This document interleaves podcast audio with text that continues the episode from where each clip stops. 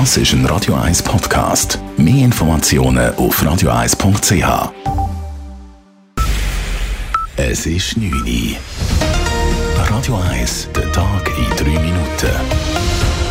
Mit dem Raphael Wallimann. Die Verkehrskommission des Kantonsrats befürwortet die Pistenverlängerung am Flughafen Zürich.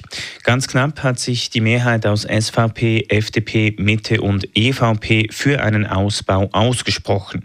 Die Befürworterinnen und Befürworter argumentieren damit, dass eine Pistenverlängerung für mehr Sicherheit und Stabilität im Flugbetrieb sorgen würde. Das sagt auch Christian Lutzek, SVP-Kantonsrat und Kommissionsvizepräsident gibt weniger Kreuzungspunkte am Pistensystem und weniger Änderungen am, am äh, Betriebskonzept der Tag. Das heisst, dass man so weniger Verspätungen, also mehr Effizienz im Flugbetrieb bekommt. Und schlussendlich heisst es so, dass man weniger Verspätungsabbau hat nach der 11. Nacht, wo ja durchaus auch ein Vorteil ist von der umliegenden Bevölkerung. Die Gegenparteien hingegen befürchten einen Kapazitätsausbau. Sie sind der Meinung, dass es mit der Pistenverlängerung zwangsläufig auch zu einer Erhöhung des Flugbetriebs kommen wird.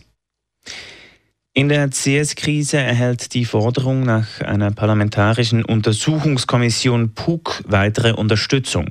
Nachdem sich das Büro des Nationalrats bereits einstimmig für eine PUC ausgesprochen hat, spricht sich nun auch die Geschäftsprüfungskommission GPK des Nationalrats grundsätzlich für eine PUC aus.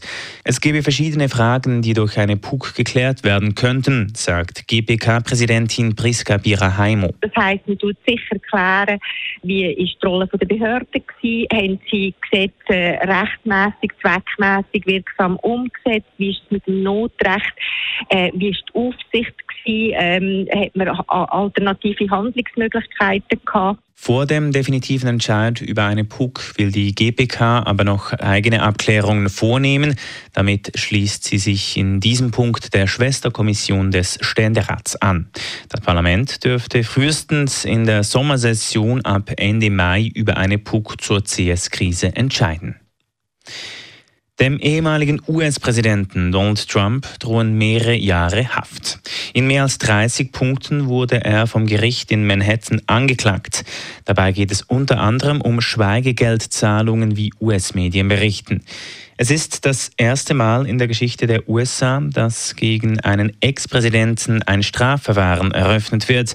Welche Anklagepunkte genau verhandelt werden, ist noch offen. Es dürfte aber spannend werden, sagt US-Kenner und Ringier-Journalist Peter Hostli. Man geht davon aus, dass ein Anklagepunkt tatsächlich Schwiegegeld ist, wo Donald Trump über seine Firma irgendwo falsch verbucht hat. Also es ist recht ein komplizierter Anklagepunkt. Es ist nicht so, dass es irgendwie Betrug wäre oder so, sondern es ist wahrscheinlich so, dass er Gelder innerhalb von seiner Firma falsch verbucht hat. Bei einer Verurteilung drohen Donald Trump mehrere Jahre Gefängnis. Er selber bezeichnet die Strafanklage als politisch motiviert und als Hexenjagd. Radio 1 Wetter. In der Nacht bleibt es stürmisch, es kann immer mal wieder Regengüsse geben. Morgen bleibt es den ganzen Tag recht regnerisch. Vereinzelt gibt es auch ein paar Aufhellungen. Die Temperatur erreicht maximal 11 Grad. Das war der Tag in drei Minuten. P. Weber's Friday Night Clubbing Show.